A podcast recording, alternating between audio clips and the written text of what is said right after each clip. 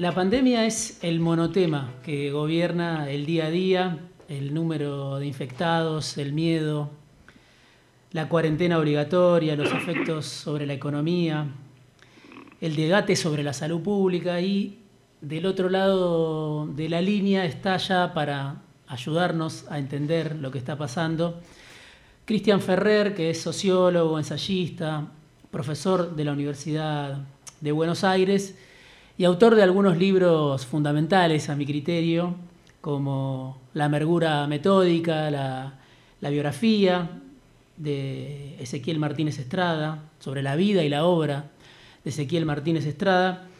Buen día, Cristian.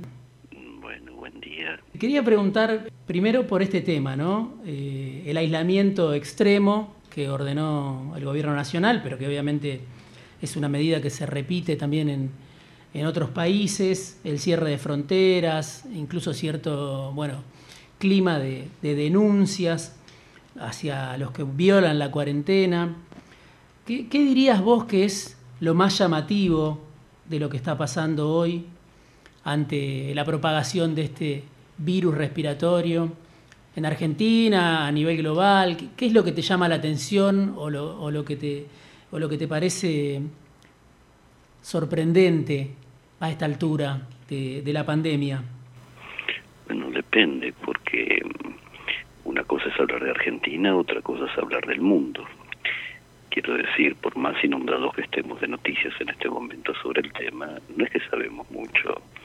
La gente en general no tiene demasiada información ni de cómo se originó esto, ni de cómo evolucionó rápidamente. En todo caso, se han despertado pero de ninguna manera esta es la primera pandemia del siglo XXI. Es decir, ya habían ocurrido otras. Este, a, partir de la década de 1990, comenzando por el ébola, siguiendo por lo que se llamó el SARS, la gripe aviar, etcétera. Eh, obviamente esto parece una especie de nube radioactiva que toma todo y a toda velocidad. Eh, pero eso se debe eh, hay muchas reflexiones que uno puede hacer, ¿no? En principio lo de lo que vos llamaste mm, al comienzo el encierro, el encierro obligatorio, digamos, ¿no? La, cuarentena. La cuarentena, sí. Es una práctica antigua. En la Edad Media o en la Antigüedad, cuando llegaba una peste, se cerraban las puertas de la ciudad. En aquel momento las, todavía las ciudades tenían puertas, es decir, no es nuevo eso. Sí. En segundo lugar, el ejemplo del estado, bueno, del sitio a una ciudad, que también son muy antiguas las prácticas. Cuando una ciudad quedaba aislada por invasión de un ejército enemigo, sea por tierra o por tierra y por mar, y la ciudad debía sobrevivir con sus recursos, y no era y era bastante habitual que el ejército sitiador lanzara con catapultas cadáveres infectados a la ciudad para rendirla más rápido. El tercer ejemplo que se, que se me ocurre, que sí es propio de Argentina, o fue propio de Argentina, es el estado de sitio con toque de queda. Que eso ocurrió en la época de la dictadura. Sí. No hay que olvidar que estado de sitio hubo durante todos los años de la dictadura. ¿eh? No toque de queda todo el tiempo, pero sí el estado de sitio. Es decir, que hay antecedentes bien conocidos. Ahora bien, que China cierre toda una región no es una novedad. Es decir, eh, ya lo hizo en la década, a comienzos de la década de 1960, cuando fue la gran hambruna, por el fracaso del plan económico de Mao Zedong, el así llamado Gran Salto Adelante, donde murieron 30 millones de personas. El ejército chino cerró todas las carreteras y los pobres esqueletos que caminaban todavía murieron ahí a la vera de los caminos. Es decir, China tiene otra cultura, es una cultura que unifica el control total de la población y no solamente por medios electrónicos, es algo anterior a que hubiera estos medios digitales actuales. ¿eh? Y tiene una cultura del secreto también, que es tradicional de la burocracia china desde hace 500 o 1000 años. En otras palabras, eh, mientras Occidente o Argentina, por ponerlo así, pero Occidente en general, valora cada vida individual, en China no. En China lo que se valora es en definitiva la estabilidad social. Por lo tanto, aislar toda una región y que se mueran los que se tengan que morir no es un tema en China. Eh, pensar la cantidad de población que tiene y en, definitiva los muertos que va a haber. ¿Y en, Argentina ¿qué te, qué te sugiere que una medida como esta sea tomada por el gobierno de Fernández en este momento? Mira, no pueden hacer otra cosa en principio, es decir, que están haciendo, digámoslo así, lo correcto, sin tener otros mecanismos, porque además creo que el gobierno y toda la población, y si no tendría que despertarse la población, saben perfectamente que Argentina no tiene una capacidad sanitaria para resistir un embate de estas características. No me refiero solamente a epidemias, que evidentemente pueden este, sobrepasar la capacidad incluso de países como Italia o España o Estados Unidos. No, me refiero, y, desde ya que tampoco se tienen los recursos económicos para lanzar al mercado este planes de estabilización. No, me refiero a que la sanidad en Argentina está destruida hace 30 o 40 años por lo menos, destruida, y lo sabe cualquiera que entre a un hospital público. Por lo tanto, esto se agrega, por decirlo así, a una situación que todo el mundo conocía, pero que nadie quería, bueno, hacer nada al respecto. Cristian, ¿en qué medida un virus como este, un virus respiratorio como este, se beneficia del tipo de sociedad que existe hoy para propagarse, ¿no? Este, pienso en las redes, pienso en los aviones, pienso en la velocidad a la que transcurre hoy la vida cotidiana, algo de lo que charlábamos este, por mail, eh, por privado en estos días. Mira, primero hay que ponerse en perspectiva. No es desde ya la primera epidemia que sufrió el mundo, comenzando por la antigua peste bubónica, que a fines de la Edad Media, en la Alta Edad Media, terminó con 120 millones de personas a lo largo de 100 años, siguiendo por la viruela, que exterminó fácilmente al 80% de toda la población que había en América cuando llegaron los españoles. Eh, estamos hablando de cifras grandes, ¿no? O la famosa gripe española que cuando yo era chico se le decía tos convulsa, que mató a, qué sé yo, 30, 40 y hasta 50 millones de personas hace apenas 100 años. Lo que más me llama la atención es la poca memoria que quedó de todo eso. Si vos hablas de la... Si hace dos meses vos le preguntabas a un conocido tuyo o la audiencia si sabían que era la gripe española, lo más probable es que no lo supieran. Sí, recuerdan la tos convulsa, ¿no? Como que sobrevive como una memoria de ese término, pero lejana, por supuesto. lejana. Es decir, no se enseña en las escuelas, en los textos de las escuelas secundarias ni en las universidades, habiendo sido probablemente la tercera catástrofe poblacional que tuvo el siglo XX, ¿no? Eh, o la segunda, porque mató más gente que en la Primera Guerra Mundial. Es decir, eso es un aspecto de la cuestión. El otro aspecto, que es más interesante, es que este tipo de pandemias ahora se las conoce con el nombre de zoonosis, es decir, que provienen de una interacción perturbada entre el reino animal, o si se quiere el ecosistema, y el ser humano. Eh, vos mencionas los aviones. Supone, los murciélagos la conducen, conducen todo tipo de enfermedades, porque vuelan. Pero en última instancia los murciélagos tampoco, que van volando de país en país. Mm. En cambio los aviones son rápidos y llegan al otro extremo del mundo. Ahora bien, que los animales tengan todo tipo de microbios y enfermedades, están, por decirlo así, autocontrolados, todo eso es un ecosistema específico pero dado el aumento de la productividad, la extensión de las fronteras agrícolas, el desmonte, en fin, el arrasamiento de la vida natural, como se suele el progreso, como también se, le, se lo suele llamar, ¿no? O el precio del, del progreso, es eso. El precio del progreso, el costo lo paga la naturaleza, y es algo aceptado. Entonces, eso genera una perturbación en la relación entre los animales y los seres humanos. Eh, los animales, por supuesto, pierden en esa batalla. Ahora, ¿por qué razón un microbio de un animal que está siendo acosado no va a ingresar a un lindo receptáculo llamado ser humano? Si lo mm. puede hacer fácilmente. Mm. Es una especie de, revancha del reino animal. Eh, eso es metafórico, quiero decir, eso lo mm. puede uno decir desde el punto de vista humano. Desde el punto de vista animal, lo único que encuentra el microbio la enfermedad es un nuevo receptáculo por donde ingresar. pero la causa, en última instancia, es la perturbación originaria. Es decir, no se puede, si vos en un mercado de aves oriental este, mezclas este, animales con posibles enfermedades junto con otros en un estado de suciedad y se come todo eso, tarde o temprano hay un, por decirlo de esta manera, una mutación problemática. Esa mutación se vuelve más problemática porque, dado que nació en China y ahí rige una cultura del secreto, no inmediatamente se da a conocer al público todo esto.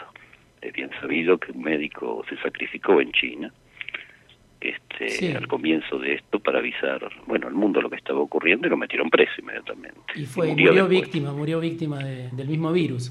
Exacto, o sea, esa cultura del secreto no la pudieron mantener tanto. Cuando fue la crisis del SARS, SARS, perdón, allá por el año 2003 creo, ahí pudieron mantener más en secreto hasta que no fue posible más. Y lo mantienen en secreto porque la estructura jerárquica es distinta a la Argentina. Es decir, eh, cualquier oficial menor del Partido Comunista a cargo de una ciudad, de una provincia, de una dependencia, de ninguna manera va a hablar si no tiene permiso de arriba y de muy arriba, porque arriesga su carrera y arriesga incluso la cárcel. En segundo lugar, el problema este, con respecto a China es que ellos saben perfectamente que cuando tienen 1.600 millones de habitantes, las interacciones son inevitablemente problemáticas este, entre la población. Eh, los cambios en las culturas sexuales, entre otras, entre otras cosas, favorece eso. Eh, nosotros eso lo llamamos modernidad, pero para un microbio, un virus o una bacteria, todo eso es un caldo de cultivo lindísimo. Sí, y además esto los agarró en el medio de, las celebraciones del, del, Año Nuevo, que es un gran movimiento migratorio según dicen, interno, ¿no? Este, que facilitó la expansión del, del virus. No solo eso, China es un país donde de repente le dan una orden a 100.000 habitantes de que viven en el campo de irse a vivir a una ciudad nueva construida a propósito. Todo eso tiene consecuencias. Pero en todo caso, en el caso de la zoonosis, es decir, de las enfermedades que provienen de la perturbación de los, de los ecosistemas, este, es algo que lamentablemente no va a poder eh, solucionarse, porque la única forma de solucionarse es un decrecimiento del sistema productivo y eso no lo acepta nadie. Hmm. Ahora estamos en una extraña situación por la cual se ha parado la maquinaria social de la economía y la maquinaria social en general. Es un extraño momento de reposo que no ha vivido, yo creo, Occidente, eh, no sé, desde hace muchísimo tiempo. Ni siquiera se detenía durante las guerras, imagínate. Leía una entrevista, un artículo que escribió Bifo Berardi hace unos días, donde hablaba un poco de esto que, estás planteando, el filósofo también italiano, hablaba de la sociedad de la aceleración, ¿no? Este, constante, de la competencia, que vos también muy bien describís, este, lo que tiene que ver con la sobreexplotación, el ritmo permanente en el que vivimos y de repente un virus que obliga al estancamiento, al encierro, al aislamiento y a frenar la economía en el marco de una recesión global ¿no? que, viene avanzando.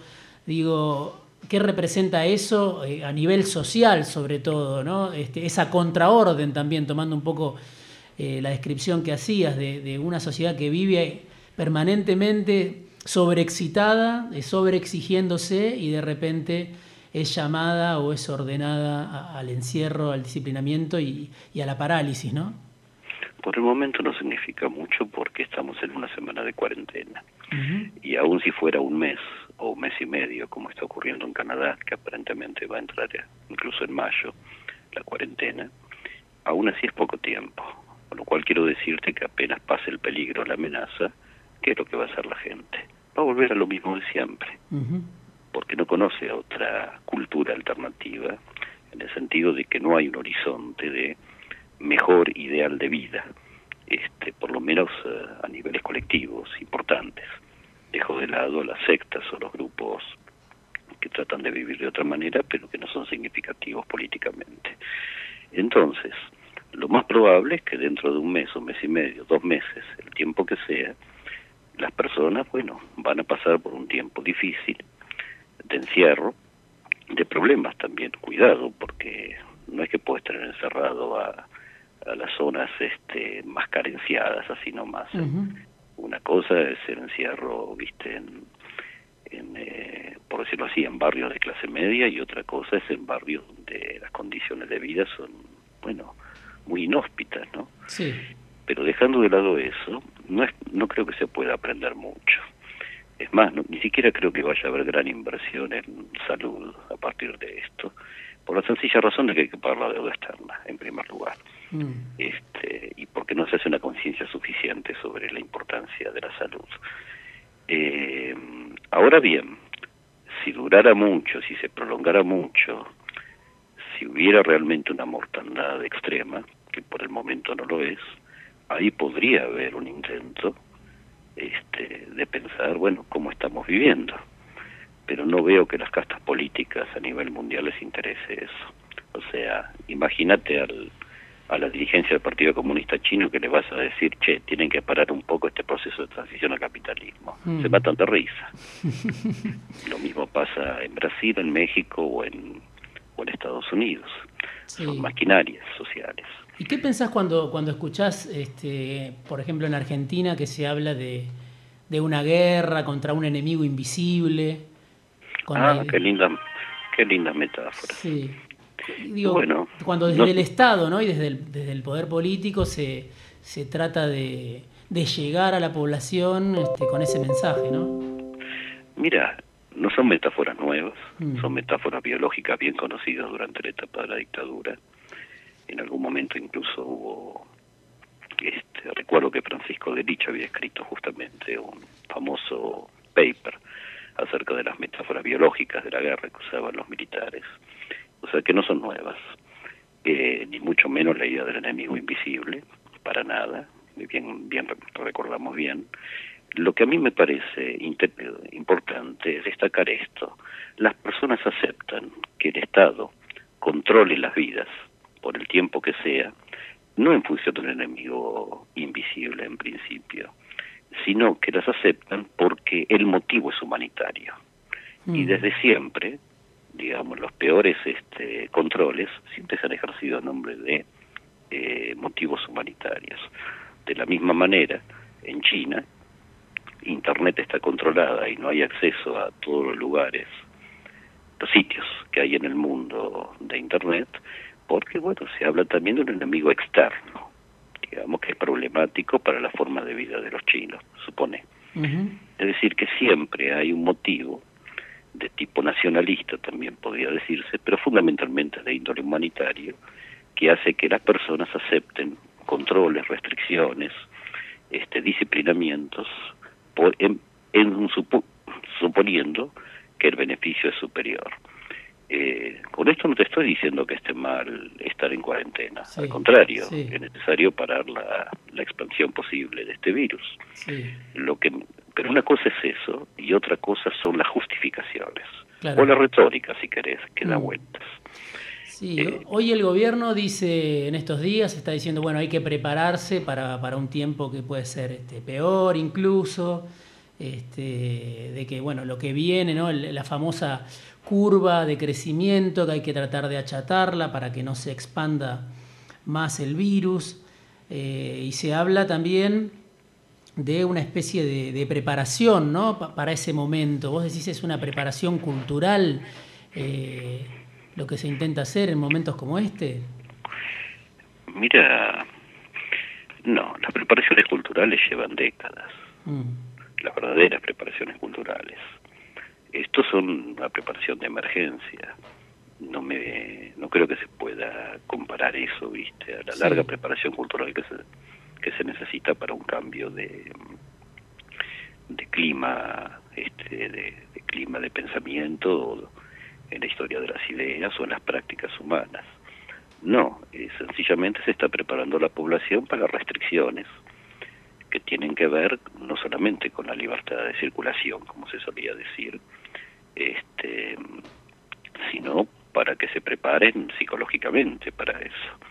Es decir, eh, las personas, hay que tener en cuenta que salvando pocos casos, o un porcentaje relativamente mínimo de casos, la mayor parte de las personas utilizan a sus casas o departamentos como habitaciones de hotel. Trabajan todo el día, hacen largos viajes hacia el trabajo de ida y de vuelta y llegan al, a la casa para eh, recuperar su fuerza de trabajo. Hmm. No es que están en la casa todo el tiempo y que el hogar sirve, sirve como temple de la personalidad, como podía ser en otra época. No, vivimos en nuestras casas como si fueran habitaciones de hotel. El ejemplo, si querés, más grotesco es esa gente que en Japón duerme en cubículos en, en las estaciones de trenes para no tener que volver a la casa. Es decir, que nos encontramos en una situación interesante y es que las personas de repente tienen que aceptar que su hogar es no solamente un refugio en este momento, sino el lugar donde están templando su personalidad. Si esto perdura, entendeme. Lo cual no quiere decir que, claro, templar la personalidad con una con un esposo descerebrado, con una esposa que se pone nerviosa y tres chicos que están desescolarizados sea fácil, por supuesto. Pero peor estar en la villa miseria. ¿Y, hasta qué punto, digamos, este periodo excepcional puede derivar en, nuevas reglas hacia adelante, cuando esto se termine? Mira, no creo que se pueda prever eso, ni creo que se pueda pronosticar. Y tengo mucha desconfianza, además de que, salvo, te insisto, que se prolongue por meses y meses, lo cual es poco probable, eh, que vaya a haber un cambio de conciencia o un fuerte examen de conciencia interior. Sí, sin duda, la casta política en Argentina está comenzando a ser probada. Es decir, porque ser un político en Argentina en tiempos normales es fácil. ¿Eso qué quiere decir? Quiere decir que, bueno, se pelean, se pegan un par de gritos, van a televisión, unos y otros se dicen cachadas y chascarrillos, este, eh, se tira dinero a la clientela, se protege a los propios, a los centenados, este, se ve cómo pagar la deuda externa, cómo negociarla, bueno, lo de siempre. Sí. En cambio, en tiempos de anormalidad excepcionales, hay una casta política aprobada. Y después se la va a aplaudir o se le va a bajar el pulgar dependiendo de cómo salga todo esto. Por el momento el gobierno entiendo que va surfeando bien la cosa. Sí, hoy por hoy uno mira y dice, hay encuestas, obviamente, que ya marcan que, que, bueno, que obviamente hay aprobación a lo que está decidiendo el presidente y también este, que se habla de, bueno, se dejó de lado la grieta, como que hay un, mensaje de unidad nacional ante este, ante la pandemia, ante el virus, ante el miedo. El tema de la nacional de la grieta sí es interesante en un, en un punto. Mm no porque no vuelva a aparecer necesariamente, pero sí porque se suspendió. Si uno percibe en las redes sociales lo que se publica, bueno, escúchame, un mes atrás, un mes atrás, ¿eh? no mucho más, bueno, ¿qué teníamos? A gente que se decía peronista, no importa qué tipo de peronismo, que le tiraba cascotazos a otra gente que se decía no peronista en sus diversas vertientes y estos árabes le catapultaban este, adoquines sobre los otros. Eh, todo retórico, palabras, ¿no? Y por el otro lado, la otra gran, este, la otra gran conflagración que había en las redes sociales era, bueno, la enemistad entre hombres y mujeres a partir de demandas este, legítimas, por cierto, con respecto a la conducta de los hombres o a un sistema general que coloca a las mujeres en, en determinadas este, posiciones. Bien, ese, ese doble sistema de guerra retórica de repente desapareció. No solo porque aparezca un enemigo invisible aparentemente, y silencioso por otra parte, este, que puede afectar a cualquiera, sino porque en alguna medida era todo espuma. Mm. Es decir, en otras palabras, eran guerras retóricas en donde las personas vehiculizaban sus frustraciones, sus enconos de una forma fácil e impune. Eso es algo que me resultó interesante, es decir, la percepción de que todo eso era espuma. Pero cuidado, una espuma tóxica, ¿viste? No una espuma linda de una playa del Mediterráneo, de, bueno, del Mediterráneo, de una playa de la Polinesia. No, una espuma como es la de los ríos y de los mares contaminados. Claro, ante la pandemia, ante el miedo, ante el pánico, cierta psicosis también que hay, todo el resto era una retórica falsa y punto. Todo lo demás es barrido. ¿El, miedo queda como, como sentimiento principal en este momento, crees vos? Mira, no creo que haya llegado al nivel del miedo aquí, mm. aunque si yo viviera en España o en Italia, sin duda sentiría miedo. Sí. Por ahora hay como una especie de expectativa negativa, o sea, la sensación de que puede ser peor lo que venga. Eh, no, no es el miedo exactamente, sino la aparición. Es como si vos te estuvieras peleando, supone. Estás yendo a la cancha, viste, a ver a vos que te encontrás con la barra de River y bueno, está a punto de agarrarse las piñas y de repente aparecen extraterrestres del espacio exterior con unas armas terribles y que tiran un líquido verde que mata a todos. Bueno, el problema pasa a ser el extraterrestre, ¿viste? No, no tu conflicto de costumbre entre barrios o entre equipos. En ese sentido hay una conciencia de que ha aparecido algo que puede esparcirse como un arma arrojadiza, es decir, puede caerle a cualquiera. Entonces, eh, no es un arma de precisión, me refiero, ¿viste? Que va dirigida como un dron, ¿viste? Y una bomba que va dirigida a tal persona. Eso es lo que ha producido una especie de, por un lado, de disciplinamiento bastante exitoso, ¿eh? Porque si vos pensás un poco, hay 40 y, supone, 44, 45 millones de, argentinos en situación de cuarentena y unos cuantos miles que la desafían, pero son muy pocos esos miles en definitiva. Si mal no recuerdo, hay unos 5.000 detenidos en este momento. Bueno, no es tanto, estadísticamente hablando. Ahora, desde el punto de vista de los derechos humanos, es muy raro lo que ocurre porque si Macri hubiera metido a 5.000 presos, eh, sin, bueno, se lo están comiendo crudo. incluso si Alberto Fernández hubiera puesto a 5.000 personas este, presas, que no sé ni dónde están, si esos 5.000 por cierto, este, si las hubiera puesto presas sin motivo como este, tampoco hubiera sido aceptable. Con lo cual revela que lo siguiente, que no es el motivo lo que posibilita la aceptación de detenciones, exactamente, sino que la idea de detención este, ante la desobediencia está considerado algo que es eh, legítimo. Mm. Cristian, hace unos años hicimos una entrevista eh, que salió publicada en, el, en La Nación y vos ahí decías, Argentina, es algo que lo, lo planteabas ahí, pero que en general lo venís planteando, es una sociedad que tiene sentimientos anticapitalistas, pero con prácticas adaptadas a los ideales del capitalismo. Una especie ah, de paradoja que se resuelve en el resentimiento hacia el que tiene y un pedido constante al Estado para que se haga cargo, minimice los daños. Esa ambigüedad de la sociedad argentina, ¿cómo la ves hoy adaptada eh, a esta situación? ¿La ves reflejada también en este caso? Mira, Argentina es un país frustrado hace por lo menos 50 años, pongamos 50, si querés 40, que este país no va para ningún lado. Mm. Ha aprobado todo tipo de planes económicos o económicos sociales, si querés ponerlo así, pero económicos sobre todo, y ninguno funcionó. Planes cuadrados, planes redondos, planes cúbicos, planes este, rectangulares, planes paralelepípedos, no funcionó ninguno. Mm. Eso genera a lo largo del tiempo una sensación de frustración y de encono un tipo de encono particular que es un encono sin objeto, es decir, es el encono por sí mismo, lo que antes se llamaba una mufa. Mm. Entonces, ese encono se descarga sobre el primero que pase alrededor, porque alguien tiene que tener la culpa. A veces ese encono asume asume dirección o vehiculización política, supone contra Macri o contra Cristina, no importa. Otras veces ese encono nombra un sistema, el capitalismo, el patriarcado, pero sí, pero, en pero por lo general la persona enconada, la única forma que tiene de resarcirse es agarrársela con el más cercano, es decir, no importa quién sea, este un familiar, el vecino, viste, un compañero de trabajo, porque si no es muy abstracto el encono. Las redes sociales vehiculizan en gran medida toda esa psicopatología y hacen bien, porque si no estaríamos dando unos garrotazos.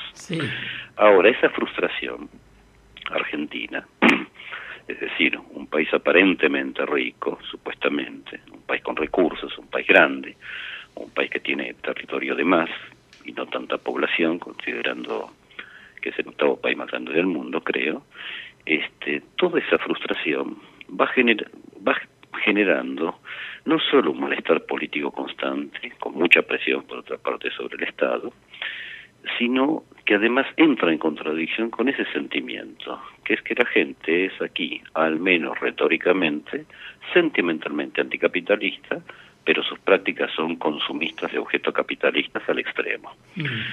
Como consecuencia de ello, este, de esta especie de paradoja retórica, se ingresa en, en, una especie de disociación entre la retórica pública y las prácticas reales de la población.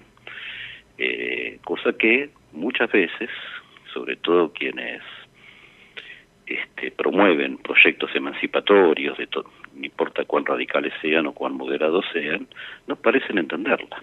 Es decir, no parecen entender esa diferenciación. No hay nadie en Argentina que quiera ser que quiera ser pobre. Todos quieren ser ricos. Mm. Cuando escucho, qué sé yo, no te digo a trotskistas, también a kirchneristas, incluso feministas que dicen hay que terminar no solo con el patriarcado, sino con el capitalismo, o directamente con el capitalismo, yo digo, pero ¿cómo se va a hacer eso si en este país todos quieren ser ricos? o sea, es medio raro. Te agradezco mucho la charla, me quedé sin programa ya, pasó un rato largo charlando muy rápido y, sin casi que me diera cuenta. Te agradezco el tiempo, la predisposición y... sí, una, una última cosita quería decirte. Porque en el origen está esto, un sistema productivo que crece y que avanza sobre la naturaleza, da, deja a los seres humanos una sola alternativa, que es o ellos o nosotros, es decir, o la naturaleza o nosotros. Y ya sabemos a quiénes vamos a elegir. Cristian Ferrer, sociólogo, ensayista, profesor de la Universidad de Buenos Aires, autor de La amargura metódica. Gracias, Cristian. Te mando un abrazo grande. Gracias por el tiempo. Grande, gracias por el tiempo. Grande, gracias por